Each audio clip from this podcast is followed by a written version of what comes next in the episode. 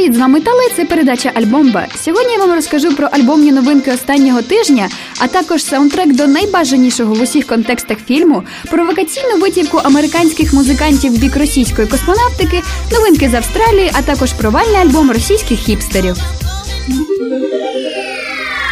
Датський гурт Swing Republic, що створює музику в стилі електросвінг, струснув європейський музичний простір своїми черговими ретроміксами. За лічні дні після випуску свого релізу No Electro Swing Republic Let's Misbehave експериментатори увірвалися в топ 10 на iTunes та Amazon. Для тих, хто не в курсі, що таке той електросвінг, розповідаю. Найчастіше це кавер-версії раритетних джазових та свінгових записів або ж клубні треки, в яких використовуються семпли чи цілі фрагменти свінгових ритмів 50-х років минулого століття.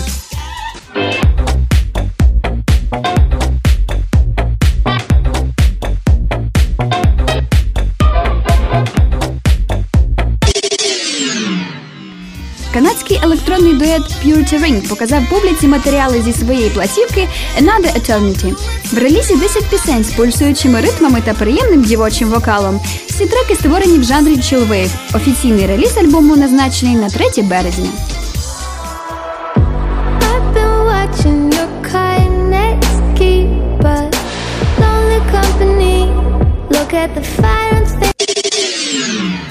Австралійський гурт The April Maze закінчив роботу над альбомом Sleeping Storm, який можна віднести до альтернативного фолку.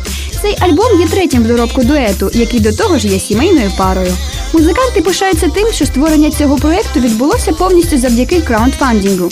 Бачимо, що результат виправдав вкладення фанатів. Музика якісна як у звучанні, так і в сенсовому наповненні. Реліз відбувся 6 лютого. Hush now, sleeping storm. Don't you know that the time has come? Hush. Американський гурт Public Service Broadcasting представив трейлер до свого другого альбому The Race for Space. Вихід релізу запланований на 23 лютого. Альбом продовжує формат минулорічного дебютника Inform, Educate, Entertain і черпає натхнення з публічних інформаційних фільмів. Гурт каже, що реліз розповідатиме про історію радянсько-американської погоні в сфері космічних розробок. Цікаво й те, що на одну з представлених у платівці пісень гурт встиг зробити кліп з архівними кадрами 60-х років. Провокаційно, нестандартно і дуже цікаво. Говорит Москва. This is Moscow. This is Moscow calling. On the 12th of April, Ще один австралійський виконавець Джонні Фейт порадував музичний простір своїм релізом Sundial. Платівка містить 15 треків, створених в жанрі даунтемпо та хіп-хоп, що чудово підходить для релаксу після напруженого дня.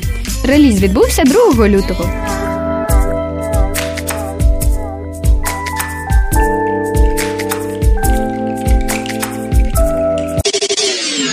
Відомий багатьом хіпстерський гурт Моторама випустив свій третій альбом Poverty. Цікаво, що більшість слухачів дізналися про його вихід з певним запізненням, оскільки ця подія не дуже афішувалася і не розголошувалася. Багато псевдокритиків вже встигли розгромити цей реліз росіян, але все як кажуть на любителя. Слухайте і оцінюйте.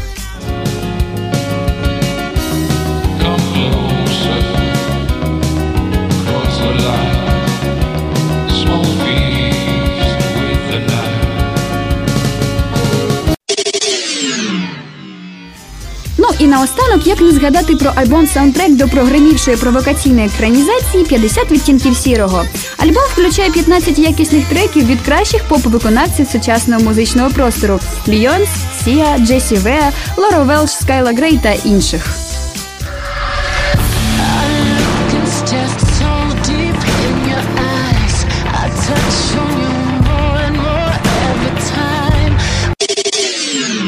Розмаїття усіх музичних новинок останніх днів просто не влазить в рамки цієї маленької передачки, тому слідкуйте за новинками і не втрачайте курс на якісну музику. Не нудьгуйте та грійтесь разом з радіо КПІ. З вами була Альбомба і Тала. Почуємось.